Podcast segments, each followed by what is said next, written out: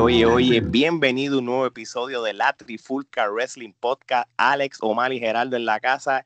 Y aquí yo no voy a perder el tiempo y vamos directo al grano. Hoy tenemos de invitado que me atrevo a decir uno de los mejores luchadores de Puerto Rico en los últimos 10 años, en cual ha tenido un crecimiento y una trayectoria que yo no sé ni cómo explicarle. De verdad, de verdad, con el pecho inflado, aquí tenemos al hombre que siempre está de moda, Ángel Fashion. So, eh, bienvenido, Ángel Fashion. Gracias, gracias por aceptar. Gracias por aceptar la invitación. ¿Cómo estamos? Todo bien, gracias a Dios. Pues, bregando con esta situación del virus, pero estamos vivos todavía, estamos trabajando todavía fuerte. Así mismo es, hay que estar en la casa tranquilo y lo importante es estar saludable. Cuidarse, cuidarse, cuidarse cuarentena. Bueno, usualmente cuando entrevisto a, los talentos, a los luchadores, rápido digo, este, pues mira, antes de empezar, dime cuáles son tus próximas carteleras, pero ahora mismo no puedo preguntar porque todo, todo tengo el... tengo... Pues, bueno, a menos que tenga una cartelera con el Nintendo, algo así, pues... tengo demasiadas carteleras fotadas que vienen en circulación. Exacto. Las felicitaciones vienen para el de Super Mario Bros. King Kong.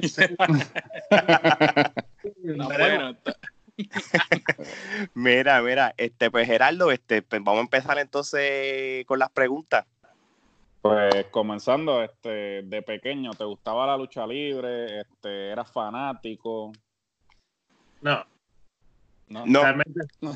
fui fanático de lucha libre cuando era pequeño. Eh, eso era un fanatismo que tenía mi abuelo, eh, que en parte, y pues eso era como él decía que era la novela del hombre. Y, y por ese tiempo, pues obviamente, pues yo estaba en cuido, tenía como una edad de 4 o 5 años, y él nos sentaba siempre a ver el, televisor, pero yo no entendía qué es lo que estaba lloviendo. Yo sé que quería que lloviera eso, punto. Se acabó a las 12 del mediodía, era Capital Sport Promotion, como lo conocían para esa época, y, y, ahí fue que yo empecé a indagar más o menos lo que era lucha libre, pero no fue hasta que nació la, la IWA que yo me convertí prácticamente en un fanático de productos luchísticos de Puerto Rico. No, ok, sí, y esa, esa era la, iba a ser la próxima pregunta. Este, so, cuando tú entonces te convertiste en un fan de la lucha libre, fue cuando la IWA pasó, me imagino, en los 99, 2000, ahí fue cuando tú te convertiste en fanático de la lucha libre como tal. Exacto, hubo, un tiempo para el 99, para el 2000, que hubo una, una función de lo que era el producto nuevo de la IWA con lo que era WWF. Sí, sí. Esos luchadores, con luchadores que estaban súper pegados en Estados Unidos, yo aún no los conocía. Pero cuando ellos hicieron esos, esos varios eventos en Puerto Rico, como ellos fue en Cagua, este, al cual yo asistí, pues yo me, me, cautivé del producto, me cautivé de la lucha libre. En general, yo creía que ese mismo producto era el que, estaba, que se iba a vender aquí todo el tiempo. Pues, de llevar lo que era más o menos seguir la línea de eso que presentaron por primera vez con también luchadores de afuera cada rato, ahora mismo trabajando un Ricky Bandera, trabajando un Chain de Glamour Boy, un Apolo, y eso fue yo como fanático, me fui cautivando, cautivando, cautivando. Y ahí fue que nació mi amor por la lucha libre. Ya en ese punto yo no me acordaba de que Capital Sport Promotion existía. Realmente yo te puedo decir que la primera que vi fue Capital Sport Promotion, pero la que me cautivó fue la IWA del 99. Sí, y yo creo que, que mucha gente, viviendo a la línea que estás diciendo, tiene sentido porque mucha gente en Puerto Rico que había perdido la lucha libre, cayó en un momento de que bajó la fanática de los 90. Ah. Y cuando tuve la actitud era y trajeron los talentos a la IWA, yo creo que ahí fue cuando el, el boom, el segundo boom de, de, fanáticos de lucha libre en Puerto Rico se dio gracias a, a esa unión de la IWA con, con, con la WWF. Este, nosotros fuimos a varios eventos también cuando empezó. sabemos que, que, que, eso creó mucho, fan, este, mucho fanático y esa segunda corrida de la lucha libre, este, Omar. Partiendo de esa premisa, ¿qué edad entonces tú decidiste ser luchador y qué te llamó la atención de este negocio para tú querer entrar al negocio? Pues mira, eh, yo prácticamente cuando salí de la high school, eh, yo estaba en el transcurso de entrar a la universidad eh, en Cagua y pues me dijeron que por ese, por ese mismo sitio donde yo estaba, iba a estudiar, estaba la escuela de Chain Glamour Boy. Pues yo sé que mi abuelo siempre quiso que yo fuera luchador y que yo, que yo practicara el deporte, pues yo le quería dar la sorpresa a él. Pues me, me, me matriculé en la, la, escuela de Chain y Glamour Boy en Cagua. Y cuando iba a estudiar, pues hacía las dos cosas. Iba a la universidad, pues, yo quería decirle a mi abuelo que yo estaba eh, haciendo lucha libre o practicando cuando yo tuviera un poco de conocimiento, porque quería que me fuera a ver haciendo algo. Pues, sí. Ese curso fue más o menos para el 2005. Saliendo de la high school, eh, me matriculé en la universidad y, me fui con Shane Glamour Boy y estuve como prácticamente un año con Shane Glamour Boy eh, en Cabo. Muy bien, quiere decir que tú eres contemporáneo con nosotros. Eh, pues. más o menos para esa época, 2005. 2005, sí. Sí, naciste como en el 87, cerca por ahí, ¿verdad? Exactamente, en el 87. Estamos, estamos, estamos. Sí, porque nos graduamos, de, nos graduamos de la High 2005, sí, somos contemporáneos. Y siguiendo en la línea, este, de, eh, comenzaste a entrenar con Shane, este, ¿cómo fue el entrenamiento? ¿Cómo, de primera instancia, este, cómo te fue? ¿Cómo, cómo fuiste como que acoplándote, no? yo fui con la mentalidad de convertirme en luchador profesional. Pero Chen es una persona que, conoce a Chen, Chen es un apasionado del deporte, él es sincero. Él me habló francamente lo que yo pensaba para aquel tiempo, lo que yo pensaba, pensaba para aquel tiempo eran 100 libras más, y todo el mundo lo sabe. Y cuidado, este, fue franco conmigo, mira, yo te puedo entrenar luchísticamente hablando, pero eh, un rol como luchador en estos momentos en esta industria que es tan exigente no te lo puedo, no te lo puedo garantizar. Eh, vamos a entrenarte como para luchador, pero te puedo conseguir de alguien. Y yo dije, pues algo, algo, por algo empiezo, y pero mi mente siempre fue que yo quería ser luchador. Yo no tengo, no, no, no importa el tiempo que me tomara a mí, yo iba a ser luchador algún día. Pero yo empecé como, como árbitro profesional, este, cuando me lucí en, en el mismo 2005, eso me tomó como tres meses, cuatro meses entrar a la WC después que yo comencé a practicar lucha libre porque ese día faltaron muchos árbitros a esa empresa y, dijo, mira, pues tengo un muchacho perfecto que me, pues, nos puede ayudar y, y este toma, ponte la camisa que va para Gil. Después, me acuerdo, eh, un 14 de febrero. Y, y, hasta el día, hasta el 2017 que duró esa aventura de, de, de Omar, Mira, este, sabemos que como árbitro tuviste la oportunidad de arbitriar grandes encuentros desde Sabio Vega, Rey González, el Invader, figuras poderosas.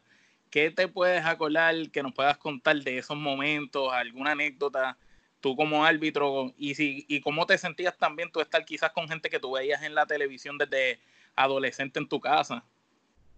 Tacho, pues mira, eso era los momentos más difíciles para mí porque yo vi a un Rey González crecer como Rey González se hizo, como Mario Vega este, se hizo, como trabajaba y como el invade, lo celoso que es con su, con su trabajo.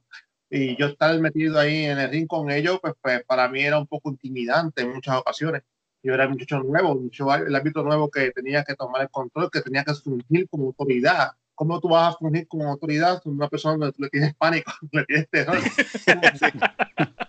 y me, me cae a palo aquí, me chavé. Entonces el email que no se reía con nadie. el tú no sabías si estaba hablando de serio, te estaba hablando en chiste, porque la misma cara que siempre tenía. Y yo, y, en sí, ¿no? y, y, tú asustado, cohibido, me imagino que no te atrevías quizás a decir nada, porque imagínate. No, yo, yo, yo vine a hablar en así como seis años después de mi comienzo.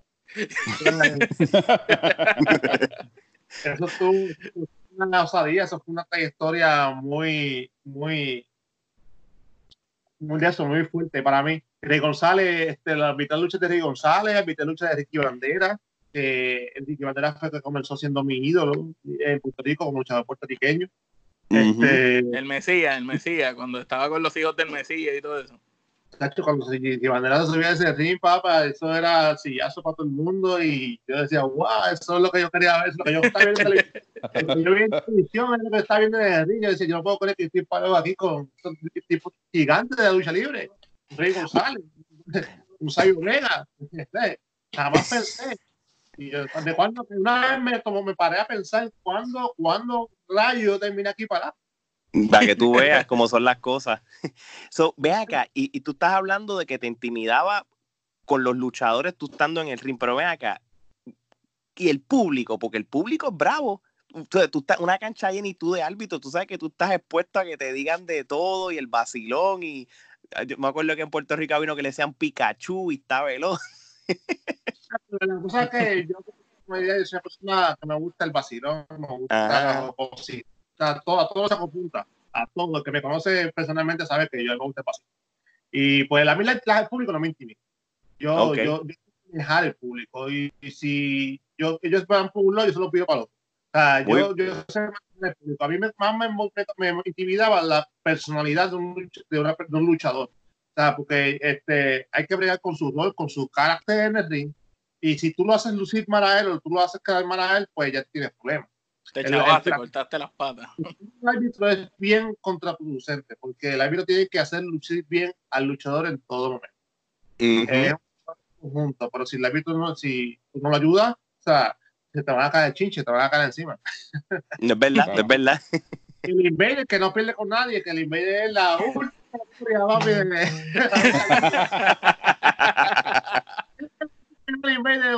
¿Quién va a parar ese macho de aquí cuando tiene el puño vendado? Nadie, nadie. Como, como una vez estaban entrevistando al Invader a, a Carlitos Colonia y a Chiquistal, un programa de esos dos Edas que están hablando de, de, de, que debatiendo que si la lucha libre es de embusto, de mentira, y el chiquistal le dijo, no, ese tipo con el puño vendado lo que se mete es plomo y un montón de cosas y, se ponen a discutir en el programa, no, esto no tiene nada.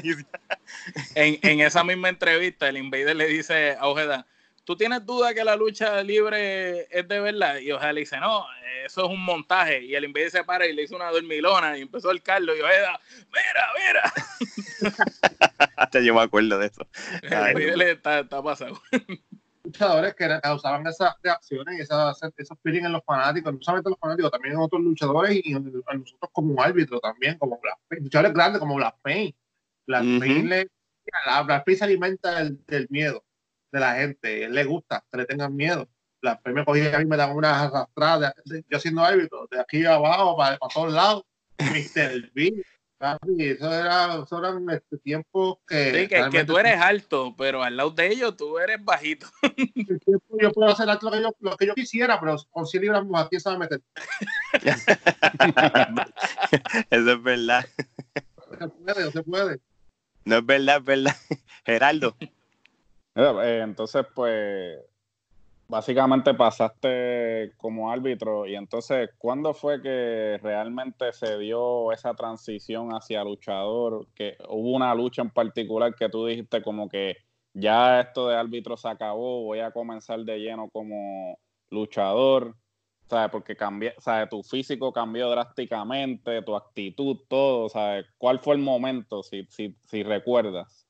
Eh, yo realmente sido una persona que siempre me gustan los desafíos. Yo soy una persona que a mí no se me puede decir que. A mí tú me dices que no es para mí un Y es algo, eso es lo que me ayuda a mí a lograr muchas cosas. Eh, yo, a mi capítulo me cerró las puertas de lucha, para ser luchador desde que yo comencé.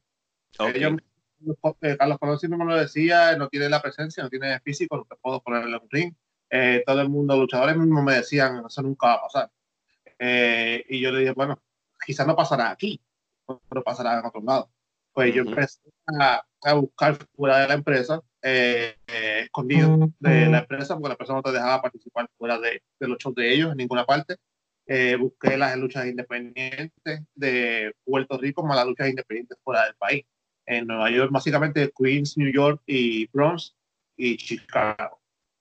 entonces, pues yo lo que hice fue que empecé a pulirme más o menos en las luchas independientes de Puerto Rico, luchas de, de, de barrio, luchas de, de bar, que era este y empecé a coger un poquito de experiencia, más después lo que fue, la, abrió la escuela de Tommy Diablo eh, en San Juan, me matriculé en esa escuela de Tommy Diablo para yo aprender a coger las bases, que lo que tenía que aprender, este, básicamente el, el piso de la lucha libre para poder este, yo seguir me puse a buscar videos en YouTube, me conseguí viajes para New York y, y Chicago. Allá fui a tener, hice mis primeras luchas independientes, este, las cuales eh, un luchador en Puerto Rico pues las vio y no puedo decir que me choteó, sino que le dio a entender a, le, dijo a la gerencia que, yo estaba participando en, en, lucha libre fuera de, la empresa. Claro. para ellos.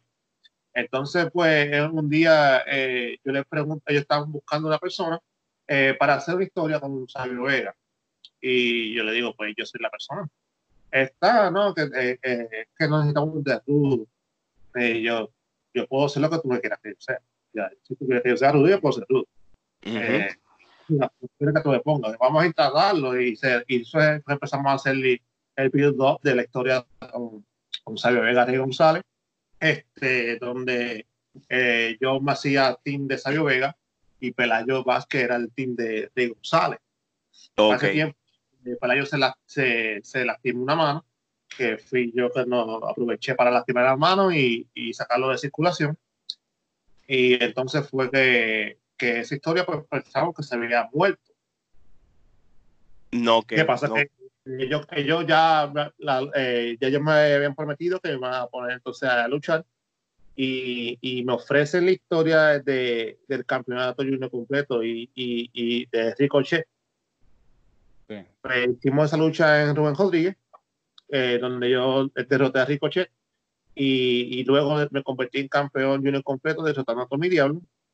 Para entonces luego Pelayo regresa y hace la historia de Pelayo y, y Ángel Fashion para aniversario 41. No, ok, no, ok.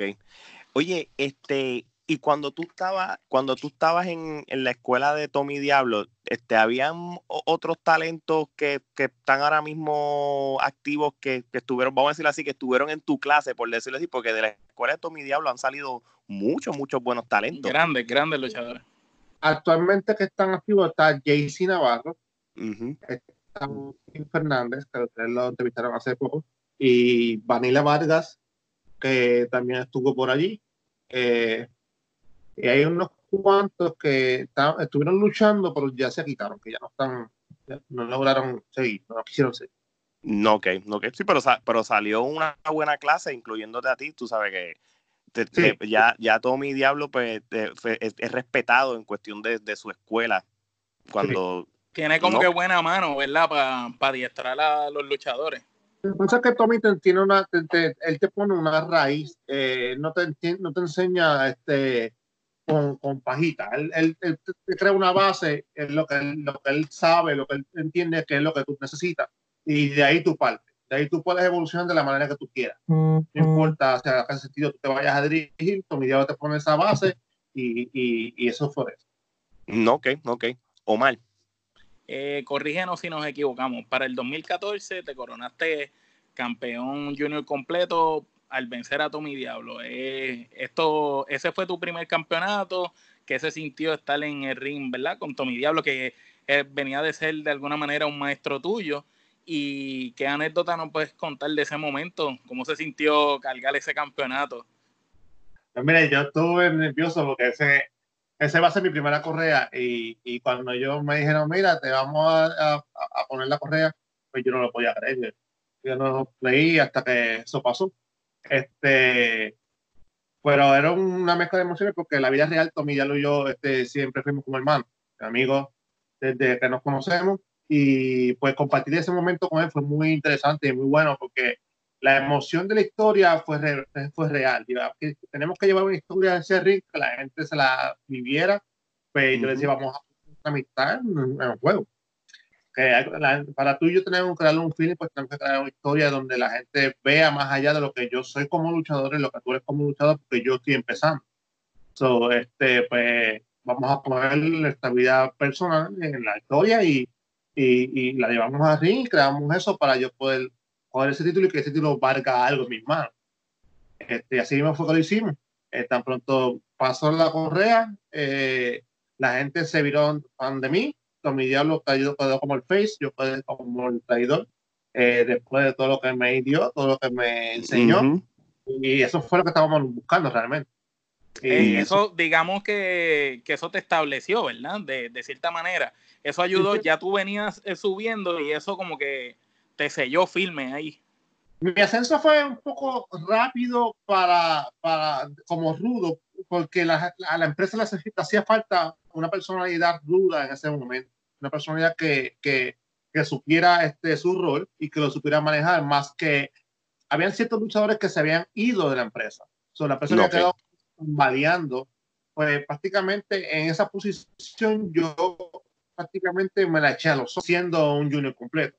Y es por eso que las historias mías para ese tiempo, pues prácticamente estaban en, más arriba, porque, porque el, el, la personalidad había duda es lo que hacía parte de la empresa para darle el pique. Estaban los estelares y luego venía yo. Exacto, recuerdo eso que estás hablando, porque para ese momento yo siempre he seguido la lucha libre aquí y como tú dices, estaban los ángulos estelares y por primera vez se veía que la división junior completo estaba recibiendo como que el foco de la atención, no solo de, en los programas, en las entrevistas, porque siempre veíamos las mismas entrevistas de los estelares y el campeón de Puerto Rico y los junior completos, tú sabías quiénes eran cuando tú ibas a las carteleras, pero ahí se veía ya esas historias. Y eso tiene razón, comenzó contigo. Sí, conmigo, con Mike Mendoza, con este el mismo Tommy Diablo, eh, Cuervo. Y, Cuervo, este, eh, Ricochet. O sea, había muchos luchadores que a partir de que mucha gente se fue, este, esa oportunidad pues la supieron aprovechar y nos, y nos ayudó también a nosotros para crecer como luchadores y que la gente en Puerto Rico supiera más quiénes eran esos talentos nuevos que estaban saliendo. Porque realmente la exposición que teníamos, si no fuera por eso, era pobre. No, era ni... no ok, ok. Geraldo. Eh, luego de obviamente tener el campeonato junior completo en más de una ocasión, este, pasaste, digamos, a los pesos completos y derrotaste a Miguelito Pérez por el campeonato de Puerto Rico. ¿Cómo fue esa experiencia, no? Y hacer esa transición de junior completo a peso completo. ¿Qué nos puedes contar de, esa victoria? Y con Miguel Pérez, que, todo el mundo sabe que Miguel Pérez es una leyenda viviente. Una leyenda. Focus, focus, focus. Las cuatro palabras. el campeonato de, Puerto Rico surgió por la gente. La gente fue quien me llevó ahí.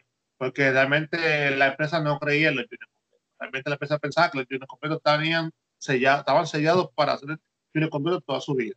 Y es una persona reacia al cambio. Él es una persona que piensa que los heavyweights, las personas de 300 libras con 6 pies y 6'5 de estatura, pues son los únicos que tienen derecho a subir de, de esa división. Este, pero al fanático exigir en las redes sociales, darle la oportunidad a estos muchachos, darle la oportunidad a este otro, pues a la empresa necesitaban talentos más arriba, luchadores con más nombre pues empezaron a, ver, vamos a ver qué pasa con estos dos muchachos, pues escogieron a dos personas, Mike Mendoza y a mí.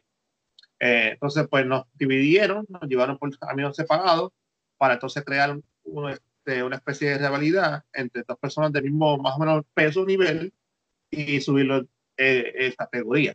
Simultáneamente, ¿verdad?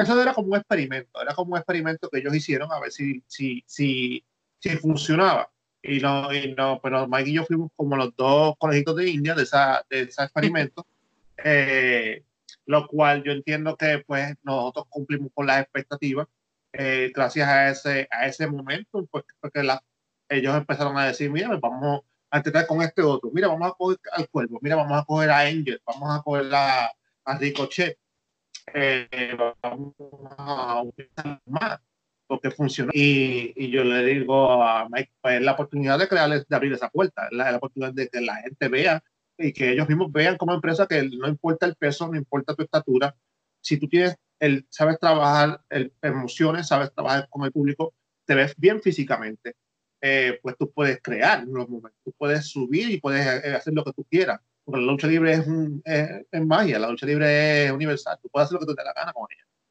Claro, claro. Cuando me dijeron que yo iba a luchar por el campeonato de Puerto Rico, yo pensé que Miguel Pérez, que de esa, esa vieja escuela, pues se iba a poner, y no fue así. Miguel Pérez era una persona que le gusta el cambio, que le gusta darle la oportunidad a la gente, siempre y cuando se la merezcan, trabajen por ella. Y, y luchar con, con, Miguel Pérez para mí fue un honor, fue un placer, eh, una escuela que yo crecí viendo, y, y yo estar en el ring con Miguel Pérez fue algo que yo no, no podía creer en ese momento. Yo pasé de ser del fanático al árbitro, del árbitro al luchador, que se está enfrentando a una leyenda que ha estado en diferentes partes del mundo, con un conocimiento súper amplio, con un background enorme y que ahora mismo pues tenía la correa de Puerto Rico, la cual yo lo iba a dejar. Eh, y eso es, eso es para, para cualquier resumen luchístico de cualquier luchador, es un privilegio y es un honor. Y lo sigo diciendo, ese ha sido mi mejor logro. Eh, en mi carrera ha sido uno de los más grandes logros que pues, básicamente tú tienes una suerte increíble porque le quitas el campeonato junior completo a Tommy Diablo, quien estaba establecido quizás como el mejor junior completo de Puerto Rico en gran trayectoria y el de Puerto Rico a Miguel Pérez. O que a las dos personas que tú vences son personas establecidas, reconocidas, que cualquiera que sabe de lucha libre más allá sabe que esos dos individuos son dos señores luchadores y que tú se lo hayas ganado campeonatos a ellos, eso pues te pone a ti en un nivel muy, muy bueno. Realmente sí, he sido afortunado, realmente con las oportunidades que he tenido y con las experiencias que he vivido y no me puedo quejar. Realmente he, logrado muchas cosas que ni siquiera yo pasaba, pensaba en mi mente que iba a lograr. que eso está en el poder de, de, cómo uno ve las cosas y cómo uno quiere que las cosas fluyan. O sea, si tú eres negativo y, no, y piensas en negativo, pues te quedas estancado. Exacto, exacto. Oye, pero, pero ven acá, Ángela, eh, ahora yo te pregunto esto cuando le, estaban, cuando le estaban dando el push al hijo de Rey González, tú tuviste un rol, mano, que tú lo hiciste lucir como un millón de dólares. Este, como un gran luchador, lo hiciste lucir como, como un caballo. ¿Cuán complicado te fue eso? ¿O cómo? ¿Cómo, cómo, cómo fue esa experiencia, ese, ese cambio, verdad? de, de Miguelito a mucha gente lo ve como, como que me, me, maltrataron, un sacrilegio. Eh, pues yo no lo veo así, fíjate, yo lo veo como una experiencia que me enseñó a mí a probar en qué nivel luchístico yo estaba. Esa experiencia me ayudó a mí a comprobar cuán, cuánto yo había aprendido. Qué tan mentalidad. sí, qué, qué tan evolucionada estaba en mi mentalidad que tanto yo había absorbido de todo lo que yo había adquirido de diferentes personalidades, como yo estando en el ring como árbitro, porque ahí tú aprendes. Yo estando en el ring como árbitro, como luchadores como Rey González, como Sabio Vega, como Molly Invader, que, que ahí, ahí yo entendí que yo había absorbido de ellos ciertas cosas, más las clases que yo cogí, más las experiencias que yo viví, y eso me tocó hacerlo con el hijo de Rey González. El hijo de Rey González es una persona que luchísticamente no tenía ninguna lucha, no tenía ningún entrenamiento eh, luchístico, eh, no había pasado por ningún tipo de, experiencia luchística antes de subirse a esa primera lucha conmigo. Yo estaba cogiendo a una persona civil, una persona de un fanático del público que quería ser luchador. Eso es lo que yo estaba cogiendo en ese día de mis manos. Más que muchos yo estaba muy asustado, estaba muy nervioso y eso, eso dificultaba más las cosas. Claro. Eh, pues lo único que yo le digo al muchacho, cállate y escúchame. Y, en mi mente tengo que hacerlo porque de esto depende muchas cosas, de esto depende la historia de todo el año, de esto depende que eh, los veteranos están mirándome y están este, evaluando qué tan bueno yo era. Este, ellos confiaron en mí, ellos confiaron en mí, de, tantos luchadores con tanta experiencia, más experiencia que ellos, este, por algo confiaron en mí. Y, y, y, pues yo no podía defraudarlas a ellos, no podía defraudar a la gente, no podía defraudar al muchacho que tampoco, que también estaba confiando en mí. ¿Me entiendes? Y, y, pues ahí, ahí eso me sirvió a mí de una muy buena experiencia para yo saber que yo realmente podía hacer el trabajo. Y el hijo de Rey González, pues, gracias a Dios, toda esa noche transcurrió lo más bien y, ahora mismo no, creo que está luchando, no creo que esté haciendo nada luchísticamente hablando, pero yo sé que, que él vive agradecido y que vive este, contento de, de haber vivido ese momento y, gracias a Dios que estaba contigo en el ring, que pudiste ayudarlo, ¿verdad? A lucir de esa manera. Sí, realmente nos ayudamos mutuamente porque con él yo tuve la oportunidad de entender que yo había evolucionado. No, claro. Y, no, y fíjate, qué bueno que nos cuente esta anécdota, porque, ¿verdad? Uno como fanático o ignorantemente puedes pensar todo lo contrario, como tú al principio dijiste, mira, la gente puede decir esto, pero desde el punto de vista que tú lo dices, pues mira, de verdad que qué bueno que, te sirvió a ti de algo, porque entonces ahí tú demostraste que, que tú tenías el fundamento para tu guiar básicamente que tenías el fundamento para tu guiar a una persona que estaba en conocimiento cero y hacerlo lucir bien. Yo recuerdo, yo estaba en esa cancha y de verdad que fue, fue un cambio radical y, verte en ese rol fue muy bueno, de verdad que sí. No, realmente sí, para mí fue una experiencia bien para pelo. Realmente yo vi la, la reacción de la gente, cómo la gente quería que él me arrancara la cabeza. Un, muchachito, yo decía, ¿qué es esto? ¿Qué es esto? Eso es lo que yo, La gente se le viró, le fue el nene de atrás, me viró a mí. Este, él estuvo bien metido en el principio a fin de la lucha. a veces el nene se asustaba con las reacciones de la gente hacia él. Eh, eh, yo no, eso es para ti, aprovechalo, eso es tuyo. Y se asustaba. No, no, fue una experiencia muy bonita, muy buena y realmente pues para los dos nos sirvió mucho aprendizaje. Qué bueno, qué bueno. Omar. Mira, has estado en el ring con Mr. 450, uno de los mejores de Puerto Rico, el sensacional Carlito, Robbie E de TNA. ¿Cómo se ha sentido estar con, con, los caballos, se podría decir, de la lucha libre? Porque tú ya eres un caballo también, pero te has tenido la oportunidad de probarte con esos otros caballos, que todo el mundo siempre habla de ellos y ahora todo el mundo habla de ti también por eso. Sí, yo, tenía, yo, he tenido varias experiencias luchísticas en Puerto Rico, gracias a Dios. Una vez me enfrenté a, a Jinder Mahal por el campeonato de Puerto Rico, lo cual derroté. Eh, derroté he luchado con, con Star Roger, como se llama ahora, con Meta World por 50, y para mí, con Mike Mendoza, y para mí son la gama de luchadores de esa generación, de esta generación que que tienen el potencial más amplio y, y, las expectativas son más altas hacia ellos. O que para mí siempre ha sido un placer compartir con ellos y, y, mezclar ideas y compartir este camerino y historia con ellos. O que eh, con Mecha Wolf, Mecha Wolf es una persona que es bien apasionada y, y que le gusta siempre dar lo mejor, el 100%. Él es una persona que, que, es bien celosa con lo que hace y eso a mí me motiva a, a, yo querer, a querer ser mejor también, porque cuando se sube al ring, él está esperando que tú seas mejor que él, o que le vayas a enseñar algo. Y en mi mente, yo soy una persona competitiva. Y pues, eso fue lo que me ayudó a mí a evolucionar más todavía cuando vine aquí a Estados Unidos. Casi yo luchaba con Mega World todos los martes. Y ya llegó un momento y yo decía, yo no quiero verte más nada. yo, yo te vi cuando tú luchaste con él. Ajá, no, y la cosa es que Mecha Wolf no sabe que es un martes se coge suave.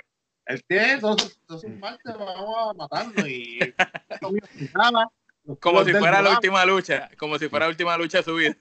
Lucha que le fue a dar, me, me sangraba el pecho y yo le arrancaba el pelo y le metía galletas y le metía de todo. Los días locos y te vuelvo loco, hay que subirse a nivel de él.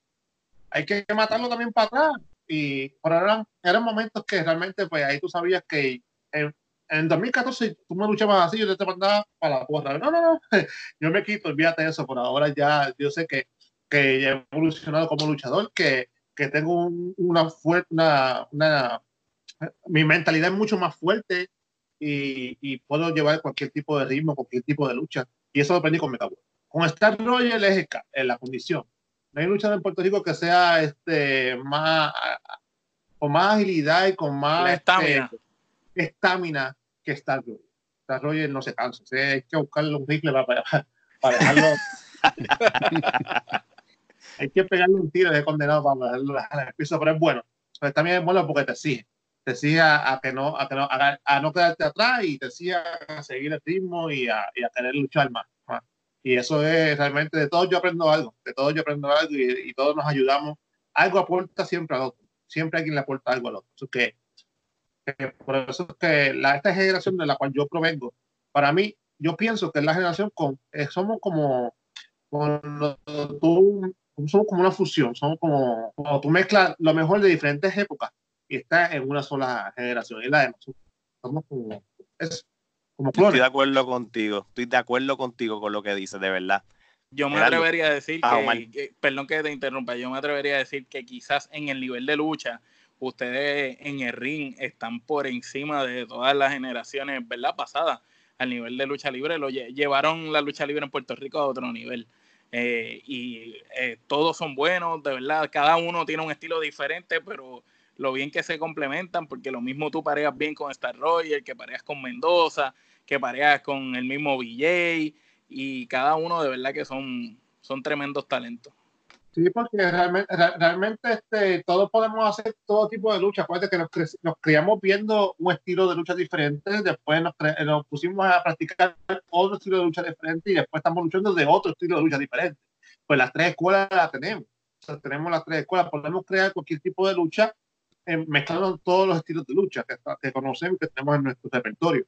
Y esa es la fusión que tiene un Cuervo, un BJ, un Mike Mendoza, un Mr. Roger, un Mecha Wolf, y los que están creándose ahora, que viene un montón de generación nueva de luchadores que ya están en, entrenamiento y ellos están aprendiendo lo que nosotros sabemos. So que eso es lo que, ese es prácticamente el estilo de lucha que se va a crear ahora en Puerto Rico. No, ok, no, ok. Gerardo. Eh, bueno, en el 2017 pues abandonas el consejo y pues haces tu debut en la WWL, actualmente la liga, junto a Mike Mendoza y la reacción del público pues fue impresionante. O sea, ¿qué nos puedes decir de este cambio, no? Pues, pues mira, eh, yo decidí abandonar eh, para el 2017 porque pues este, yo sentía que ya era un, ya era un momento de, de cambio, era un momento de hacer algo nuevo, porque si yo sabía que yo no me iba a quedar ahí, iba a estar haciendo lo mismo repetitivamente como un ciclo, iba a dejar de perder mi, mi juventud y, me iba a perder de muchas cosas que yo quería vivir como luchador, pues un luchador siempre tiene hambre de crecer y de evolucionar y de expandirse, de conocer cosas nuevas. Y eso fue lo que me pasó a mí por la mente cuando yo a WC. Eh, yo amo esta empresa, siempre voy a respetar a WC, siempre la voy a amar, pero es hora de evolución, sea donde sea que esto me lleve. Pues mi, mi, mi aventura con WWL pues fue de un día para un día para otro, no había nada planeado con ellos. Este, Mike Mendoza este, ya había hecho un acercamiento con ellos y él me, me tiró la indirecta a mí, porque nos fuimos conjuntamente de la WWC, pero tuvimos caminos separados. Eh, él me escribió y, y, yo le dije no, pero que después Shane de Glamour Boy me llama y me hace la misma pregunta. Yo también le digo que no con todo el respeto que le tengo mi maestro, pero también le dije que no. Eh, hasta que el Invader, que fue la persona que menos yo pensaba, me dice que me, dice, muchacho, este, ¿qué tú, estás haciendo? Yo le dije, bueno, estoy en mi casa, ¿qué piensas hacer ahora? Pues me, me, ofrecieron de aquí, de esta empresa, para ir a luchar allá, pero les dije que no. Pero ¿y por qué le dijiste que no? Porque este, entiendo que, que que me quiero quitar un tiempo de lucha libre y, y quedarme fuera y organizar mis ideas para a ver dónde quiero ir. No, pero vete para allá, ahí está Sabio y te puede ayudar, te puede ayudar a llevarte a hacer cosas nuevas y eso. Y, y, vete, que eso lo estoy diciendo. Pues, como veterano del fin, pues yo le hice caso. Y, y le digo, le informó a la empresa que sí, que yo iba a tomar la decisión entonces que iba a salir en un evento de golpe de Estado. Ellos esa misma tarde se organizaron todo, no sé cómo lo hicieron todo lo que organizaron de esa misma tarde y los demás, y ustedes lo saben. Sí. Esa fue la edición de menos ya estaba siendo anunciada, eh, por, creo que fue la semana anterior al evento, y, y, después fue que este, yo aparecí, por eso fue que yo aparecí sin ningún tipo de, de, de anuncio, sin, de nada. Eso fue como que de ahora para ahora. Ok. Y entonces, este, y después, y obviamente fuiste el campeón mundial, el peso pesado también. ¿Cómo, cómo fue esa corrida y cómo te sentiste ser el, la, como la cara de la compañía como campeón? Mira, eh, eh, realmente, realmente fue uno de los más grandes momentos de mi carrera, porque desde que yo llegué a la empresa de la WWE, la gente me apoyó muy bien. Y para mí, cuando yo, eh, incluso desde el primer día que salí por la cortina, que la reacción fue tan inmensa, que hasta yo mismo de la reacción. Y decía, contra, entonces se siente bueno saber que la gente te respalda y que la gente te quiere. Uno no sabe cuánto la gente te quiere hasta que tú lo ves y lo sientes de esa manera. Y en gracias a Dios yo siempre he contado con ese ángel del WWL, donde la gente siempre se, me ha apoyado bastante. Me pasa mi historia de cómo yo me fui creando poco a poco, cómo yo vengo ganando peldaño tras peldaño sin tener que robarle oportunidades a nadie y ni, ni, ni tampoco este, eh, tú sabes, eh, de venir desde abajo, como digo yo. Entonces, pues, al yo ganar ese campeonato mundial, eh, que fue la promesa que yo le había hecho a mi abuelo, que eso fue, por el cual ese momento fue uno de los más grandes de mi carrera, pues para mí fue sumamente inmenso y fue muy bueno, muy bonito. Eh, lo compartí con toda la gente del área este de Tahuas, la gente estuvo allí desbordada. Bueno, nosotros, más bien que también fuimos el primer, el main event de la cartelera, y, eso fue la, realmente de todos los años de carrera que yo tengo, el momento más, más gratificante de mi vida ha sido, ha sido ese. Ah, qué, qué bueno, gracias por, por contarnos esa anécdota. Omar.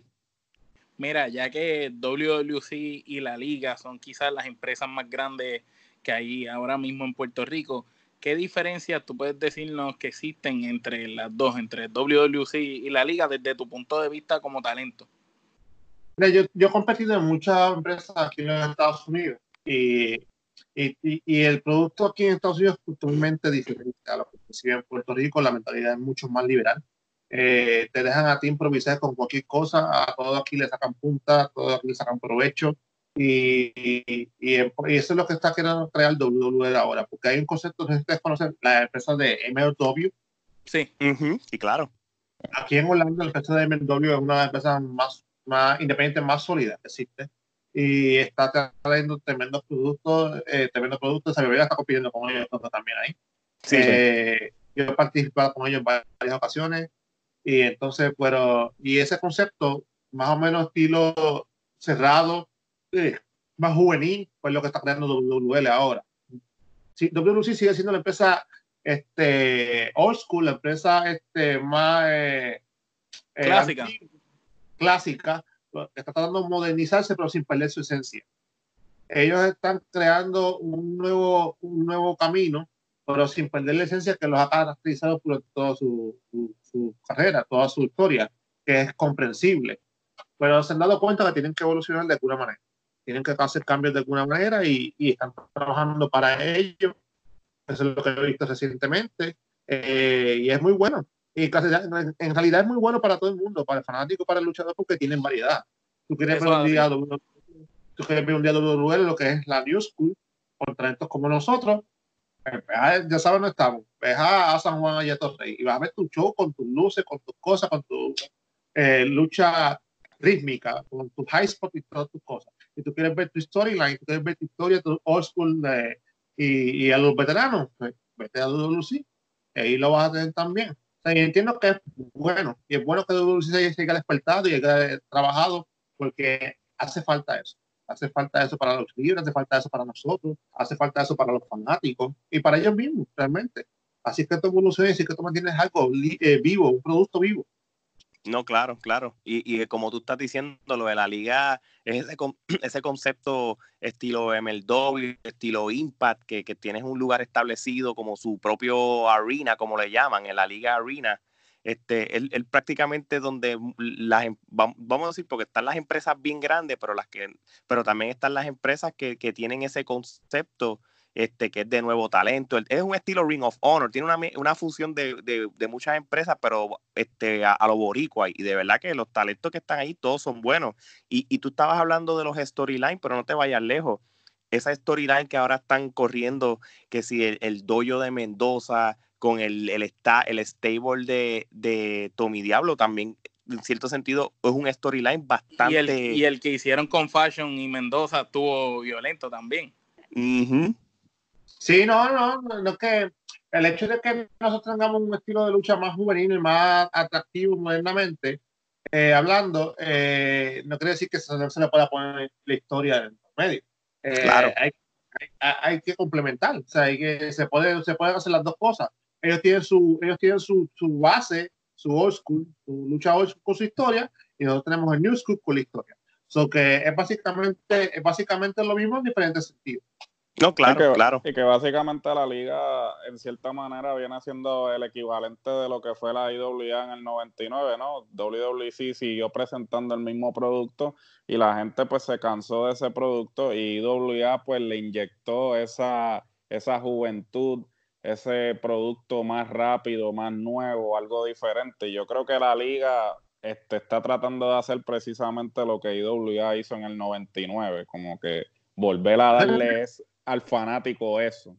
Ah, realmente lo lograron, lo, lograron porque un brazo cruzado y, y, y sí tiene todas las herramientas necesarias para ser la empresa número uno de Puerto Rico porque tiene todas las conexiones, tiene el programa de televisión, tiene este talento bueno, este y una empresa como WL que, que nació de, del anonimato, nació de la nada, se ha consagrado por trabajo a y, y sin televisión en televisión porque no, ellos corren por internet, ellos corren por, YouTube, ¿me entiendes? Y si, tú, y si tú te das a conocer de esa manera, imagínate que tú puedes hacer con un canal de televisión. Es verdad. es algo que no hay, no hay, excusa para tú ser la número uno, o digo la número dos o la número tres, si tienes, la, tienes todas las herramientas necesarias, simplemente es falta de trabajo. Y no, claro. siempre ha tenido un staff que siempre ha sido comprometido, que le gusta innovar, que le gusta buscarle eh, más allá al asunto, le gusta crear eh, y se viven lo que crean. Ellos mismos se la viven lo que crean y, y, motivan al talento, motivan a, a, su eh, empleado y vamos a hacer esto y vamos a ver con esto otro y, así que trabajan, crean una dinámica entre ellos. Ellos están todos en la misma página y, por eso es que no se caen. Por eso es que han creado ese dinamismo que los ha mantenido vivos. Y es lo que ha hecho, y esa, esa inyección de adrenalina se la han puesto a los Lucy independientemente y los han puesto a trabajar de otra manera. No, claro. Sí, los han forzado a mantenerse al día prácticamente.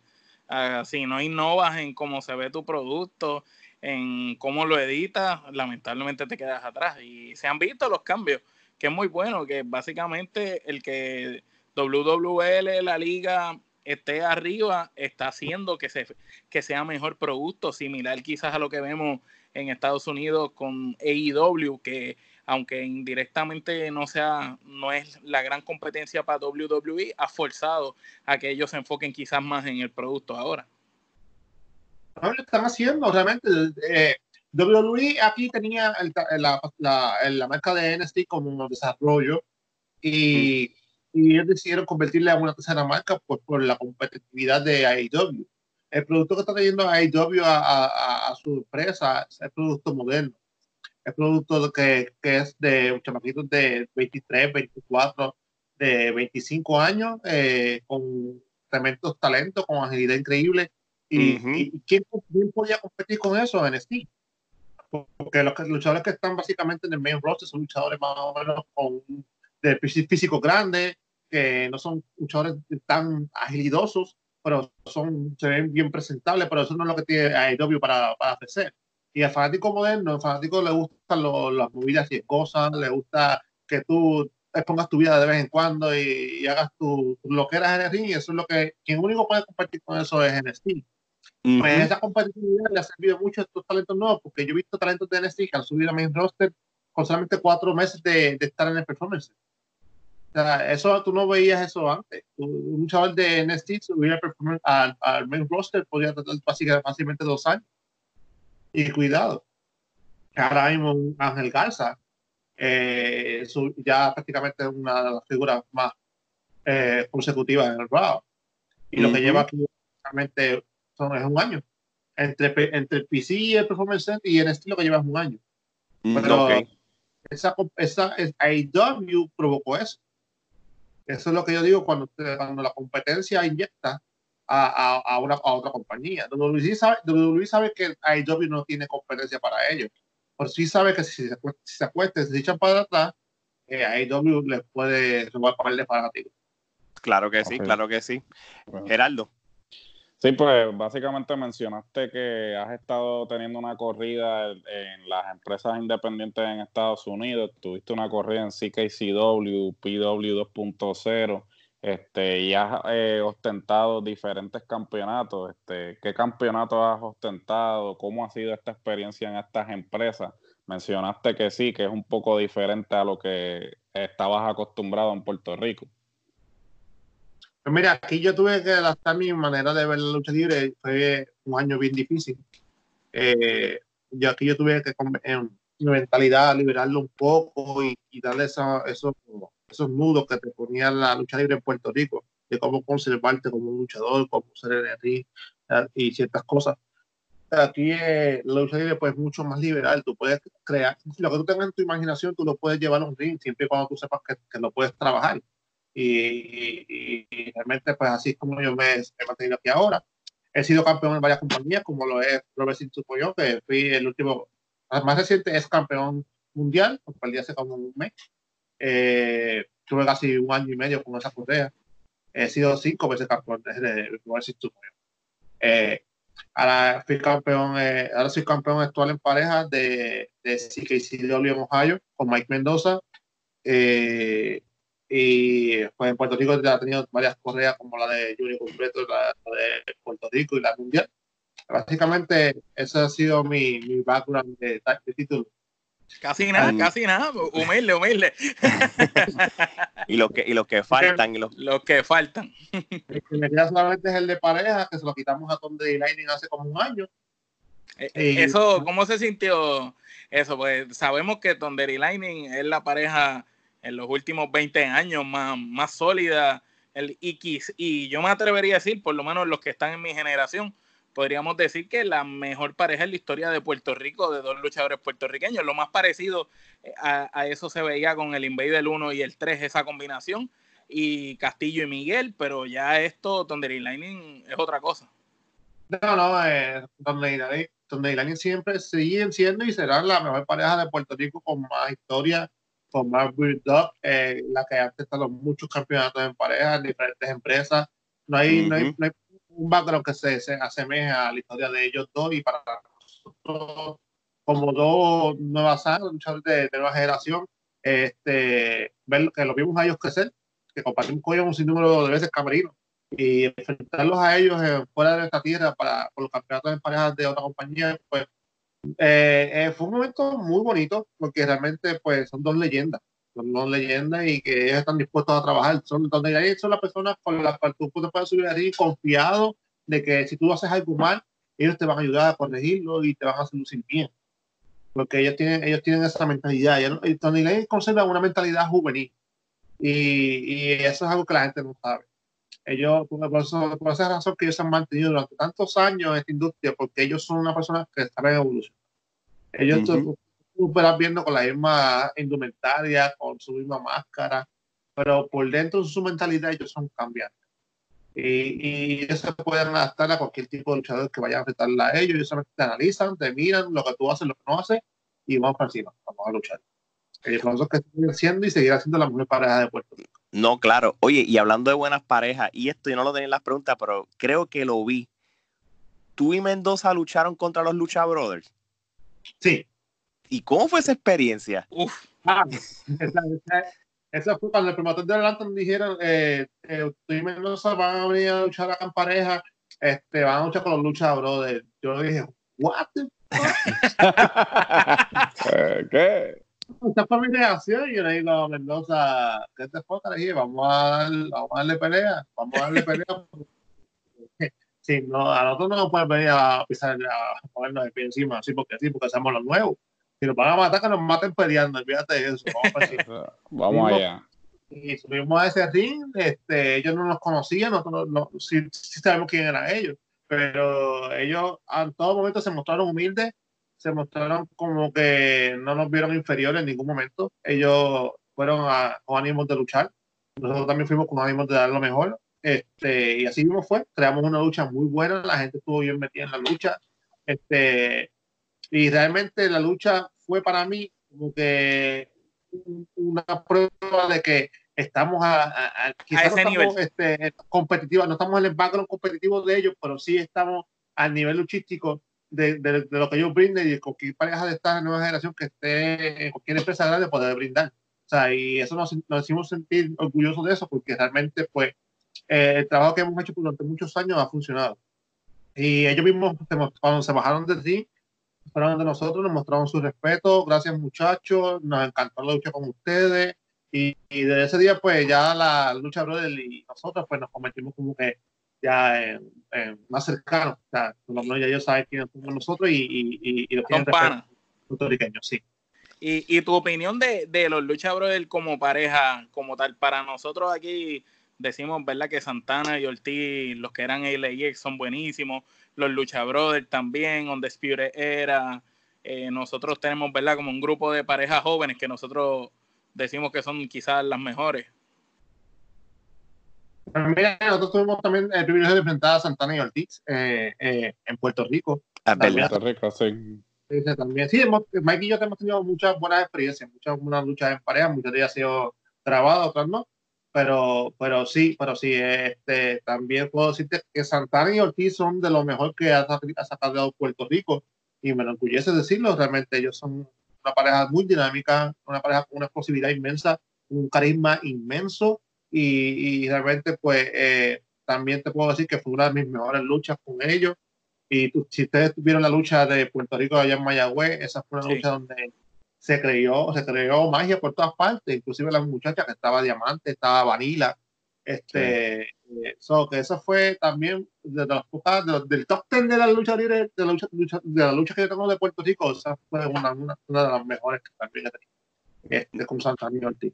Qué bueno, tremenda experiencia. Eh, de verdad que, que no, no, lo dudo, como son ellos de, de, de talentosos, tú sabes. Este. Humilde, súper humilde, porque ellos son ya tienen una personalidad que no importa en qué nivel de, competencia ellos estén, que quien estén firmados, tú los encuentras en la calle y ellos son, son los panas. Ah, qué chévere. Ah. Omar, la, ahora vamos a hacerte unas preguntas ya como de un punto de vista como fanático, este, Omar, estar ahí. Mira, eh, ahorita nos dijiste muchos nombres de luchadores de Puerto Rico que admiraba. Pues ahora danos tu top 5 de toda la historia de Puerto Rico. No importa si son nuevos, viejos, tus top 5. Ah, Ricky Bandera, eh, Shane de Glamour Boy, el Bronco número 1, eh, Sabio Vega, y te puedo decir que Rey González, no, Carly. sí, sí, claro. No, buen, buen grupo. Oye, y, te digo más, el, el, Bronco número uno eh, ha sido la constante de mucha gente del top five, aunque, porque él es como, olvídate, casi puertorriqueño, porque por todo. Su carrera la hizo en Puerto Rico. ¿Tú sabes por qué? Porque el Bronco toda su carrera fue creada en Puerto Rico. Es como Chain. Chain es canadiense, pero Chain prácticamente es puertorriqueño. Entonces, puertorriqueño, claro y por eso es que los puertorriqueños lo contamos como puertorriqueños, porque realmente no hizo su trayectoria en Canadá, ni tampoco el Bronco lo hizo en Santo Domingo. Eh, aquí tú pones Bronco y Bronco es puertorriqueño. Claro, claro. Definitivo. Y, un micrófono que tenía esa habilidad de, de sacar por el techo a la gente, eh, decirle cosas a la gente. Tú viste eso desde de, árbitro y también lo viste ya como luchador. que ¿Cómo era ese feeling de ver al Bronco en apogeo ahí? Secreto que nadie sabe. Yo, mi entrevista, yo trataba, obviamente no lo voy a dar nunca, pero yo cuando tenía que hacer una promo, inventarme una promo, yo buscaba promos del Bronco. ¿Qué dijo este aquí? Déjame poner un Bronco aquí. le, el feeling a la gente, porque hace cuando no podía coger cualquier frase y la gente lo quería matar. La gente quería matar. Entonces, pues, Bronco tenía, Bronco es genuino. Bronco es una persona que tú le dices ahora mismo, eh, dame un promo para tal persona sin conocerlo, whatever, y quiero que la gente te quiera aprender en fuego. Y ese hombre empieza a hablar y, y, lo que se le viene a su mente, lo que te dice, y punto, y se acabó. Y, ya. O sea, y yo puedo ver una entrevista de Bronco durante una hora completa, la sigo viendo, no me importa. Me río igual, de la misma manera, como me río al principio, me río al final. Porque, es que es es sincera y, y, me gusta. Cuando hizo la entrevista del Invader. Esa, fue, la, la, el sombrero se quitó. Una limosna, una limosna. y un trapo sopá. ¿quién, ¿quién, dice eso en una entrevista? la misma cara del Wizard en el segmento estaba que no podía casi aguantar el micrófono. Todos, eso y estábamos que no podíamos, no podíamos terminar de ver la entrevista porque estaba pasado. Geraldo. Bueno, siguiendo, eh, siguiendo esa misma línea, este, ¿cuáles son tus top five, digamos, luchadores eh, de Estados Unidos? O en este caso, te puedes ir mundial también. Mira, ahora mismo eh, tengo de luchadores que ya están y no están. Shawn Michaels, está Edge, Jericho, está Will Ospreay de la, de la nueva generación. De la nueva, no, no. Will Ospreay. Y Ricochet es tremendo luchador, también me encanta Ricochet. Eh, Seth Rollins, se puede decir que de los que está ahora también me gusta mucho cómo se desenvuelve. Eh, y lo que y realmente, pues, esos son los que ahora mismo yo tengo así como que me, me, me he dejado llevar mucho en cambio de en base a estilo luchístico y eso. Yo veo mucho también, no solamente estilo luchístico, yo veo mucho cómo mucho se desenvuelve, cómo mucho puede crear una emoción como fanático. No importa el estilo de luchador que tú seas, eso no te garantiza tu ser bueno. Lo que te importa es que tú sepas llegar a y, y, y crear reacciones, sea buena o más negativa, eh, o, como sea, pero que tú en algún punto te puedas desenvolver de alguna manera, sea rudo, técnico, lo que sea. Esta, esta pregunta no está, disculpa que te interrumpa, no estaba en la lista de nosotros, pero en cuanto, ¿cómo tú ves esa división entre micrófono y nivel de lucha libre? ¿Qué por ciento, si le fueras a asignar alguno, debe de tener un luchador para ser efectivo? Eh, porque sabemos que hay muchos luchadores que o son muy buenos en micrófono, luchando no tanto, otros al revés. Si tú lo fueras a distribuir, ¿cómo tú debes, distribuirías eso? Yo le daría un 50-50 porque realmente el, fanático es bien diverso. El fanático va, algunos van en busca de lo que es ver movidas y cosas así, y los otros van en busca de liberar el estrés. Y como tú liberas el estrés, ¿a qué me hizo enojar? Pues yo lo voy a gritar a ese que está hablando de decir que me hizo enojar. eh, feliz, no, tú, tú estás, no, sí, pues eso es que yo voy ahí, para estoy pagando mi chavo para liberar estrés del día, del trabajo, de todas esas cosas pues yo quiero insultar, no, puedo, no puedo hacerlo en forma civil con cualquiera en la calle, por eso voy a decir al que está de decir que me está dejando esa reacción. Pues si tú no le traes eso fanático, pues se convierte monótono, se convierte este, más de lo mismo y la gente empieza a decir, ah, ya me aburrí de este dando vueltas en el ring. Ahora tú le traes esa diversidad, esa mezcla de estas dos cosas en conjunto, eh, no tiene que ser perfectamente hablando de ring ni tampoco perfectamente luchando en el ring, pero si tú por lo menos tienes un balance de lo que son las dos cosas, eh, el, el, público se puede entretener, se puede quedar, se puede eh, cautivar. Y eso es lo que yo he tratado de hacer en mi carrera. Yo no soy un 100% luchador de high spot en el ring, pero tampoco soy un 100% luchador hablando. y pero yo creo que tengo un, por lo menos un porcentaje, de nivel, un nivel alto de ambas parte. Y es lo que yo he tratado de concentrar, lo que yo busco en cualquier luchador. Si tú tienes eso, si tú como yo siendo luchador, tú me asientas a mí ver un producto tuyo, pues algo estás haciendo bien. Porque yo, conozco, el negocio y yo conozco cómo trabaja, pero me estoy, te estoy viendo a ti trabajando y me cautiva. Y, eh, y he visto mucho de esas, esas, cosas en luchadores de NXT en estos momentos, que yo veo NXT cuando algo me, me, me, me llama la atención. Y yo sé que y eso es porque el luchador está poniendo empeño y, logró que yo me sentara a verlo. Porque yo no veo el programa ni veo el show porque me da la gana, es porque siempre hay algo que me interesa. Y pues a ver cómo se desenvuelve la historia, a ver cómo, cómo lo están llevando, qué viene después. Pues eso, así es. Opino de, básicamente de esa pregunta. Y, siguiendo, y siguiendo esa línea, ya que estamos, o sea, eh, le atribuye 50 promos, 50 habilidad luchística, pero eh, nosotros tenemos, siempre hemos comentado que en Puerto Rico hay muchos luchadores que eh, luchísticamente hablando son muy buenos, pero nunca logran desarrollar el micrófono, ¿no? Entonces, si nos vamos al Performance Center, el Performance Center pues tiene la famosa escuelita esta de promo, que la eh, Dusty Rhodes, que en paz descanse, era el que la llevaba a cabo y pues la han continuado. Este, ¿Tú piensas que quizá la lucha libre en Puerto Rico, digamos los doyos, se beneficiarían de quizás tener una clase de promos, de ayudar a esos luchadores a llegar al, al mismo nivel luchísticamente hablando y promo, ¿sabes? No solamente la clase de promo, sino una persona que conozca lo que es una promo. Porque tú puedes tener la clase, pero si la persona que te está llevando hacia eso no conoce cómo crear ese feeling, cómo, cómo saber lo que tú tienes que hacer, cómo incentivar esa, ese, ese talento en una persona, este, pues no va a ir a ningún lado.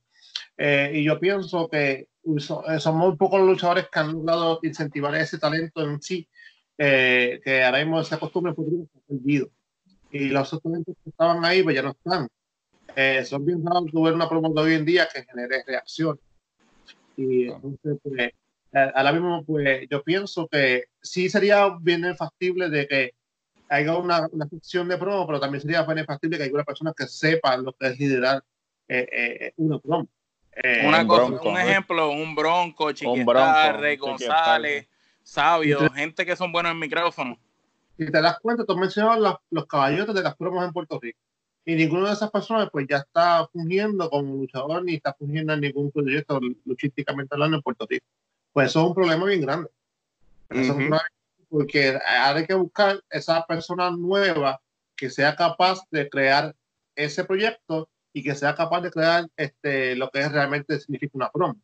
Una promo no es para este hablar en la cámara y decir cualquier cosa que se te ocurra. Una promo es saber hacia dónde va tu historia, cómo la vas a llevar a cabo más adelante y cómo tú quieres que la historia se, se vaya desenvolviendo, cómo tú quieres que los fanáticos la vayan adquiriendo, la vayan digiriendo.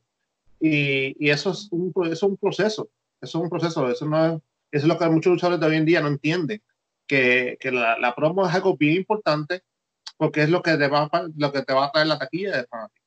Es lo que lo va a jugar para cuando llegue el momento de te pase el ring, es lo que te va a dar ese, ese, ese sello, como que buen trabajo. No, ok.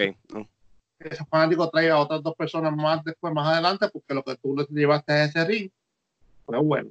Y lo que lo, lo, como lo desenvolviste con la broma fue bueno. Y así es como se trabaja esto. Oye, y, y ahora hablando de, de, todo lo que tú estás hablando sobre la escuela de promo o, o cómo se conlleva, tú estuviste en el tryout en, el 2018 con la WWE con NXT, ¿verdad? Tú, tú viajaste a Chile para un tryout. ¿Cómo, cuéntame esa experiencia en, con, con, el tryout que tú tuviste con la WWE. Pues mira, yo llegué aquí en 2017, eh, después del huracán María.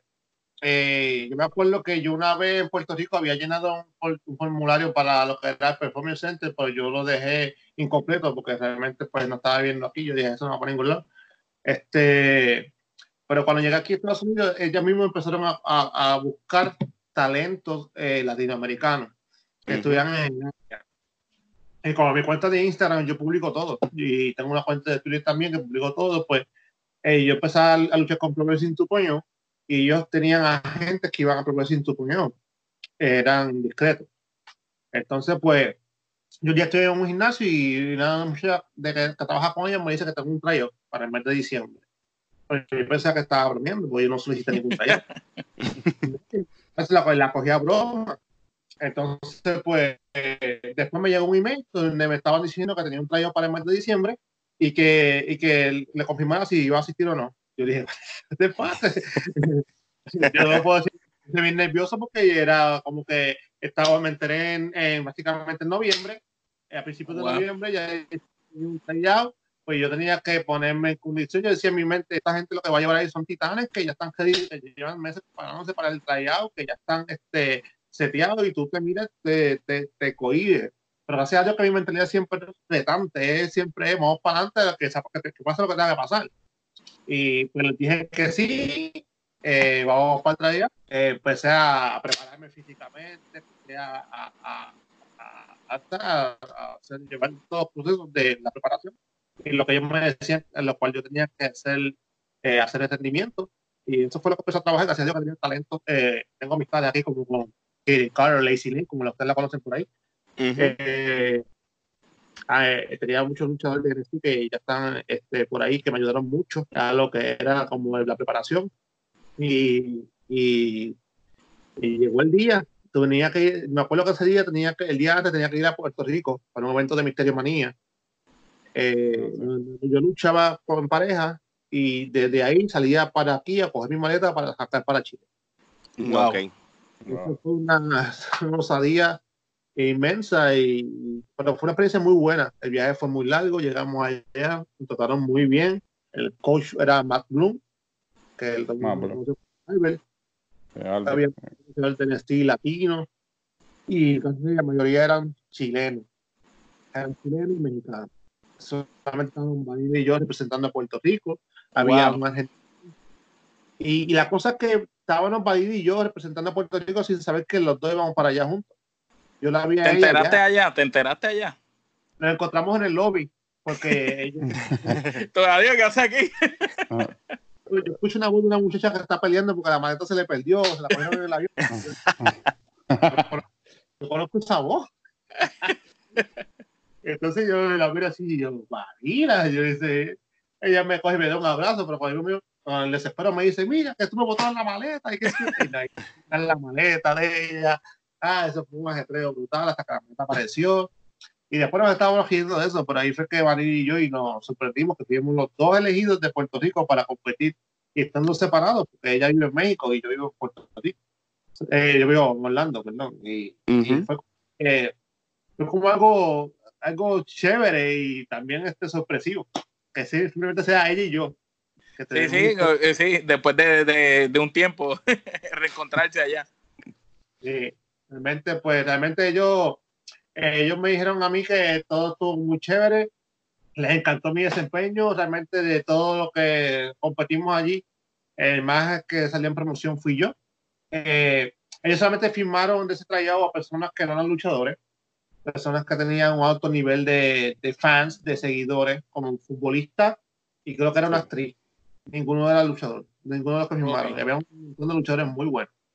No, porque, ellos, porque ellos hicieron eso, porque ellos querían, no era porque ninguno de nosotros cumplíamos los requisitos, sino porque ellos querían crear una base nueva, desde, desde cero más con los seguidores que ellos tenían. Eso solamente es un punto de, de dinero, de cómo generar eh, dinero. Pero a todos los demás dijeron que, que sí nos estarían llamando, que sí nos estarían este, eh, ofreciendo un proyecto. por ahí viene, creo que también lo están trabajando, todavía no lo han anunciado. Pero si Dios quiere, pues muy pronto será, se dará ese proyecto. Y ahí que nos todos latinos que, que nos fueron escogidos en ese momento de ese trabajo, pero que sí estarían participando en un proyecto con ellos futuro. Qué bueno, pues, mano. Este, obviamente me imagino que no te dieron muchos detalles sobre el proyecto, pero podríamos este, especular entonces que sería un performance center latinoamericano.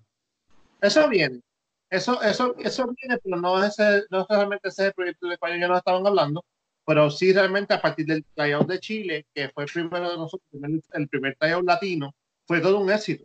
Y a ellos les encantó, les gustó lo que es la, la audición, la, los fanáticos latinos, el dinero que los fanáticos latinos le generan a la empresa, porque hay demasiado dinero, hay muchos fanáticos latinos. Eh, como ellos vieron que expandirse hacia esos lares, este, creaba nuevas plazas de, no solamente de, fanáticos, sino de trabajo. Y, y la, la, economía de ellos pues subía. Eh, entonces, pues, eh, a partir de eso, de ese trayado, ellos abrieron sus ojos y ya empezaron con muchas ideas de muchas cosas que iban a traer al mercado, que ya están empezando a hacerlo. Eh, pero una de las cosas también es el, Performance Center y no saben, saben si lo van a hacer en México o lo van a hacer en Chile. Pero, eh, pero realmente, pues, de donde quiera que lo hagan, es bueno. Claro, claro. Es bueno para el, para el, talento, ¿no? Y ciertamente lo que tú mencionas en cuanto a eso de empezar desde cero, yo creo que esa es la filosofía que ellos tienen, ¿no? Porque el, luchador independiente pues va con un, un, bagaje, ¿no? Con una mentalidad, mientras que estas personas que ellos... Lo moldean. Lo moldean. O sea, es, es, como, digamos, Sir Rollins, Dean Ambrose, que venían de un de, de la Indie, Roman Reigns, que no tenía background en lucha libre, o sea, era futbolista. Eso es lo que básicamente ellos hacen. Ellos te creen crear desde abajo y te creen crear desde cero para que tú seas un producto genuino de la empresa. Y realmente, pues, se entiende que está bien, porque ellos, a ellos les gusta crear su propio talento. Si tú vienes de fuera, este, a lo mejor vienes con tu idea, con tu forma de pensar, que es difícil de cambiar, pues ya tienes una base, ya tienes algo ya que, con lo cual tú llevas trabajando por muchos años y para ellos pues es un poco difícil de, de remoldear a su estilo. Recuerda que después ellos prefieren crear una base nueva que es entendible. No, ok, ok. Omar. Eh, mira, ¿cuáles serían tus luchas de ensueño o dream matches eh, las que nos quieras contar? Si te dieran la oportunidad de luchar con quien sea, revivir a algún muerto, luchar con alguien que está retirado o de los nuevos que están ahora. Pues mira, yo soy una persona, como dice, eh, yo me crié a esa antigua, yo me crié a ese, tiempo de, de, de la storyline y las cosas. Y, y, a mí, dos luchadores por los cuales yo puedo decir que me encantaría, o tres luchadores que me encantaría luchar de, esa, de la época pasada ha sido Shawn Michaels, eh, y Chris Jordan. No, que de estos tres caballos. Tres luchadores que yo estoy seguro que cualquiera de ustedes tres ven a esos, esos caballos con el micrófono en las manos y se sientan a ver lo que están diciendo. Porque son tres luchadores que, te llevan la historia de principio a fin, que, que, te, que te desenvuelven, que te atraen y que en luchística respaldan sus palabras. Este, y eso de Shawn Michael era el dios de la lucha libre. Realmente Shawn Michael lo hacía todo. No, eso y, es verdad. Y era bueno en todo. El que, que diga que Shawn Michael, Shawn Michael era como mutante. Eh, él, no, él, no importaba qué tan alto tú eras, qué tan rápido tú eras, qué tan agilidoso tú eras. O se las inventaba y, vamos a luchar. Igual que él. Y Jericho, que, Jericho actualmente todavía lo vemos que da buenas luchas y en el micrófono todavía los tiene de hijo. No, no, sí, sí, y realmente pues eh, son, son tres luchadores que yo quisiera enfrentar, digo, pues, Dios, nunca sabe, pero que yo, ¿verdad? Realmente son mis luchas de sueño. De, esta nueva generación ahora, pues yo digo los más que son de Willow Spray, eh, que es muy bueno. Eh, Willow Spray, eh, eh, tengo también a, a, a, Ricochet, que también te lo dije al principio que era uno de mis favoritos, también muy bueno, y, y Nakamura. Nakamura también es un luchador que me, es como hard, es como, es como misterioso, es como tú dices, ¿cómo, qué tipo de luchador es él? Aparte de Strong Style, eh, como, como se desenvuelve en su carácter y todas cosas, tú tienes una, una incertidumbre de, que, de cómo desenvolverte con él en un hijo, porque no es común. Es, uno de esos luchadores únicos de los que tú puedes mirar hacia atrás y tú no puedes encontrar algo bioequivalente jamás en la historia. Es, único, solo hay un Nakamura. Nakamura es un reto. Es un reto para cualquier luchador que se enfrenta realmente eh, eh, psicológicamente y físicamente. Tienes que buscar la forma de crear una historia, desenvolver a la gente, de, de, de con él, porque no es común. Tú no tienes ningún background, de, no, ninguna experiencia alrededor de, por la cual dejarte llevar. Tú tienes que crear tu y a ver si funciona. Claro, claro. Gerardo. Eh, mira, ¿qué, ¿qué, consejo tú le darías a alguien que pues está empezando en la industria? Eh, muchas personas pues se frustran, ¿no? Porque quizás no es lo que esperan o, no le salen las cosas inmediatamente. ¿Qué consejo tú le puedes dar a una persona que esté comenzando en la industria? La, verdad es que, eso es algo que me funcionó a mí. Eh, yo, a mí me sacaron muchas veces las puertas en la cara. Mucha gente este, no creía en, en mí, incluso este, llegó un punto donde yo este, pues también dudé, porque a veces que la gente te diga la misma una y otra vez, como que se te queda en la mente y, y, te frustra y tú dices, lo empiezas a creer. Pero eso depende de qué, tan, qué tanto tú quieras las cosas, qué tanto tú quieras crecer, qué tanto tú quieras llegar a lograr algo, sea lo que sea, sea lucha libre, sea lo que tú quieras hacer en tu vida. ¿Qué, tanto tú deseas eso? Y mi, consejo, mi consejo que yo le puedo decir a cualquiera es que no se rinda, que siga para adelante, que la única persona que te puede negar eh, a tú lograr tu sueño eres tú mismo, porque realmente tú eres el que tienes ese poder en tu mente para cambiar, para que eso sea posible. O sea, nadie puede decirte a ti que tú no puedes hacer algo porque realmente esa persona no eres tú. Eh, la persona que te diga a ti que no puede hacer algo porque esa persona no es capaz de hacerlo. Así que este, lamentablemente, ese es la única, el único consejo que yo le puedo dar. Tú quieres algo, sea lo que sea, tú lo quieres, tú lo anhelas, trabaja por él, me busca lo que That's it. Ok, ok. Oye, y entonces, porque prácticamente tú, todavía eres bien joven, so, ¿cuáles son tus metas a corto y a largo plazo? Porque todavía te falta lucha libre por un tubo y siete llaves. bueno, pues ahora mismo, pues mi meta a, corto y largo plazo, pues realmente es seguir adquiriendo experiencia. Yo estoy tratando de expandirme a territorios en los cuales no, he ido, fuera de, Puerto, de Estados Unidos, como lo es Inglaterra, como lo es México, como lo es Japón.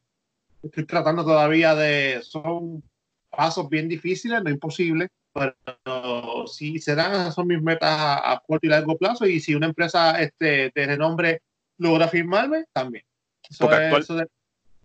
Porque, actualmente tú estás eh, en la Florida en el, 2. Wrestling, Pro Wrestling 2.0. También tú estás este, haciendo las apariciones en la IWA Florida, ¿verdad? Eso es lo que estás actualmente. ¿Y en la, en la liga también? O? Estoy, estoy, estoy ahora mismo con IWA Florida, eh, Pro Wrestling La liga en Puerto Rico, pues terminé la storyline que estaba corriendo hasta hace poco. Eh, esperando ahora entonces a ver este el nuevo nuevo negocio y entonces estoy en Atlanta, con mucha lucha Atlanta, y con CKCW en Ohio. No, ok, no, ok. Omar. Mira, cuando sabemos que, que tú eres súper joven todavía, tienes un futuro brillante por delante, ahora es que, como quien dice, tu carrera está empezando a, a, rendirte muchos frutos. Cuando tu legado culmine, ¿cómo tú quieres que la gente recuerde al hombre que está de moda Ángel Fashion? Más allá que un luchador, yo creo que la gente me vea más como una persona que, que no importa eh, la, no importa lo que tuviera alrededor, no importa la opinión de la gente, siempre logró lo que se proponía. Eh, yo creo que la gente me vea más bien, en vez de como un luchador, como un ejemplo eh, de motivación, de, de, superación, porque yo quiero, es lo que yo quiero representar para mucha gente. Yo quiero que la gente poder. conozca mi historia y que, y que, y que de alguna manera se motiven a crear su propia historia. Que de alguna manera crean que todo es posible, que de alguna manera crean que todo se puede y como así debe ser, así como tú vives, así como tú creas tu, tu pedazo, o construyes tu pedazo de arena eh, eh, en la vida, ¿tú me entiendes? Eso, así como yo creo que me vean. Aparte de ser un luchador, una superestrella, una persona famosa, yo creo que la gente me vea como una historia, como, una, como una, un, un, ejemplo así. No, ok, no, ok. Bueno, ya con esto vamos a ir cerrando, tú sabes, este episodio y esta entrevista, pero yo tengo dos preguntas para cerrar. Te he visto bien activo en el TikTok. y, lo hacen muy bien. ¿Cómo empezó eso? Actuación. Este, yo entiendo que tú mezclas tu, tu forma de hacer cosas con lo que se proyecta en, TikTok es prácticamente dejar, dejar, llevar lo que tú sabes hacer, lo que yo hago en la lucha libre, lo que yo hago en mi vida eh, personal, vacilando con mis panas. Eh, eso es TikTok y ahora que estamos en cuarentena, ahora vas a ver mucho más videos. Porque realmente... más contenido, más contenido. no, no, y, no y, han quedado lo más bueno. Ahora, esta pregunta sí es bien importante y con esta cerramos. En Mario Kart, ¿quién es mejor? ¿Tú o Ángel Garza Jr.? No, papi, espérate, espérate. preguntar a él si quiere. Él, yo soy mejor que él. Lo que pasa es que él graba sus videos cuando ya gana. Cuando gana una, es que mira a grabar el video. lo que le, graba, graba lo que le conviene. La gente le cree. La gente le va a creer a él, pero no te preocupes que yo tengo mis experiencias también, yo tengo mis videos también, yo los puedo subir. Ángel Garza, y, esa amistad ya lo sabe. Tuya y él eh, eh, es muy nítida, se ven muy, muy friend ustedes. Porque somos básicamente dos personalidades similares él y yo somos personas burlonas y somos personas que jocosas, que nos gusta siempre verle sentido bueno a, las cosas, a la vida. Y, y, él es un yo, este, pues de esa misma manera de ser mía y nos complementamos muy bien. Realmente la amistad de nosotros surgió aquí en Orlando y, y, gracias a Dios, ¿verdad? Que lo conocí y es una muy buena persona. Qué bueno saberlo. Y Ángel ya lo sabe, este, Garza ya lo sabe, tú no tienes break con, con Fashion, con el Mario Kart. Y él usa Link cuando guía, así que fíjate el resto.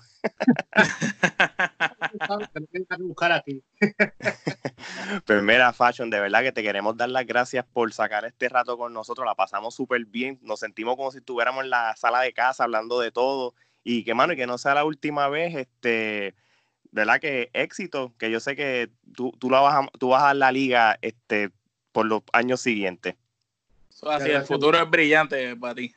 Lo mejor, está por ver, lo mejor está por venir, como dicen. Gracias a ustedes por la oportunidad y espero entonces verlos pronto por ahí. Sí, sí. Mira, y tus redes, ¿cómo, ¿cómo, podemos conseguir a Ángel Fashion para todos los fanáticos que nos están viendo?